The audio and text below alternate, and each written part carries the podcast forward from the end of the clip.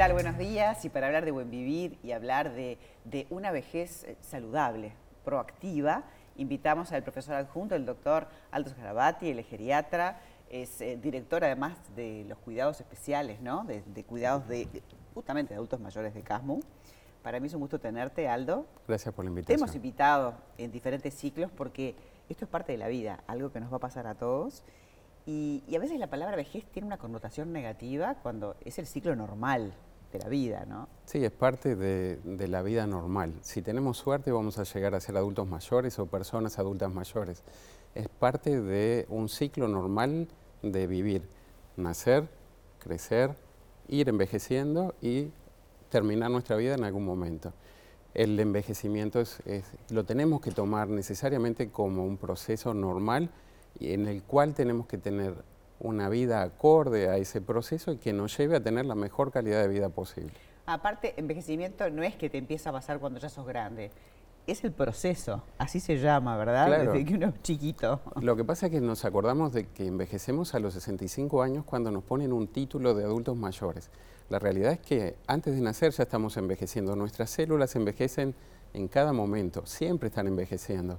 El problema es que nos lo recuerdan a los 65 años. O sea, que a los 65 años te ganás el título de viejo, por así decirlo. Sí, claro, exactamente. Claro. Pero y ahí es cuando te vamos a visitar como geriatra. El título legal de viejo. Claro. El, sí, el, formalmente en nuestro país un adulto mayor tiene 65 años y ahí es cuando podemos comenzar las consultas de geriatría. Se puede comenzar un poco antes en otros países, pero en nuestro país habitualmente a partir de esa edad.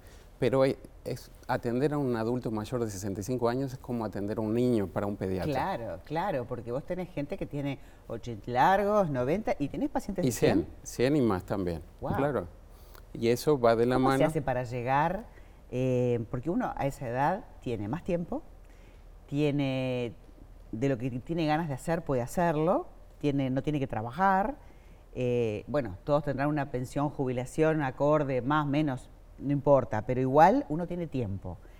Pero uno lo que quiere es ser autoválido, uno lo que quiere es ser, poder hacerlo por sí mismo, eh, llegar en forma digna, ¿verdad? Ahí viene la diferencia entre la edad como un número y la edad como un proceso y la edad como una oportunidad. Y eso es algo que hay que tener claro. Tener 100 años y vivir con calidad de vida no tiene que ser solamente por un número. 100 años soy un viejo y no puedo hacer nada. ¿Cuál es el sentido de vivir tanto tiempo? ¿Cuál es el sentido de tener un por qué despertarme? Esto ya lo hemos hablado en alguna otra vez. ¿Por qué me voy a despertar hoy? ¿Cuál va a ser el sentido de vivir? O sea, claro, ese propósito de vida, ¿no? ¿cómo, ¿Cómo mantengo mi vida y mi calidad de vida? A pesar de los años y ese número que me asusta a veces, pero que no debe ser eh, solamente un número que, que marque un estado del ser, o sea, un estado de la persona. Hay una edad cronológica y una biológica y una actitud de vida también que hace que uno, no importa la edad que tenga, tenga un espíritu joven, ¿verdad? Exactamente. Y eso es lo que a veces cuando uno no se cree la edad que tiene y sigue haciendo cosas, está mucho más vital. ¿Por qué despertarse? ¿Por qué vivir? ¿Cuál es el sentido? Tengo mucho más tiempo. Puedo perderlo o puedo elegir vivirlo y ahí se abre un abanico de oportunidades. El que termine la etapa formalmente activa en la jubilación no significa que termine la vida, se abre otro camino en la vida.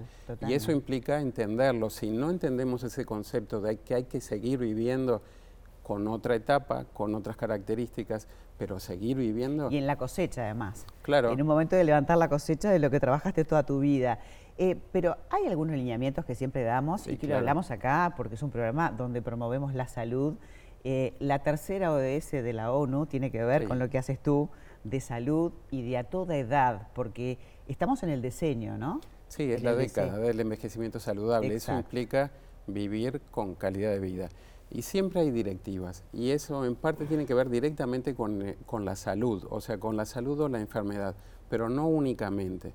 O sea, las directivas de, para mantener una buena calidad de vida, todas las sabemos, no las aplicamos generalmente, pero eso tiene que ver con mantenerse activo, con una buena nutrición, con una buena actividad física regular, con la sociabilización, o sea, con participar en la sociedad en la que estamos, mantener el descanso, ¿no? Que a veces no le damos importancia. No le damos importancia, pero en ese momento que tenemos más tiempo, generalmente el envejecer hace que eh, se duerma menos.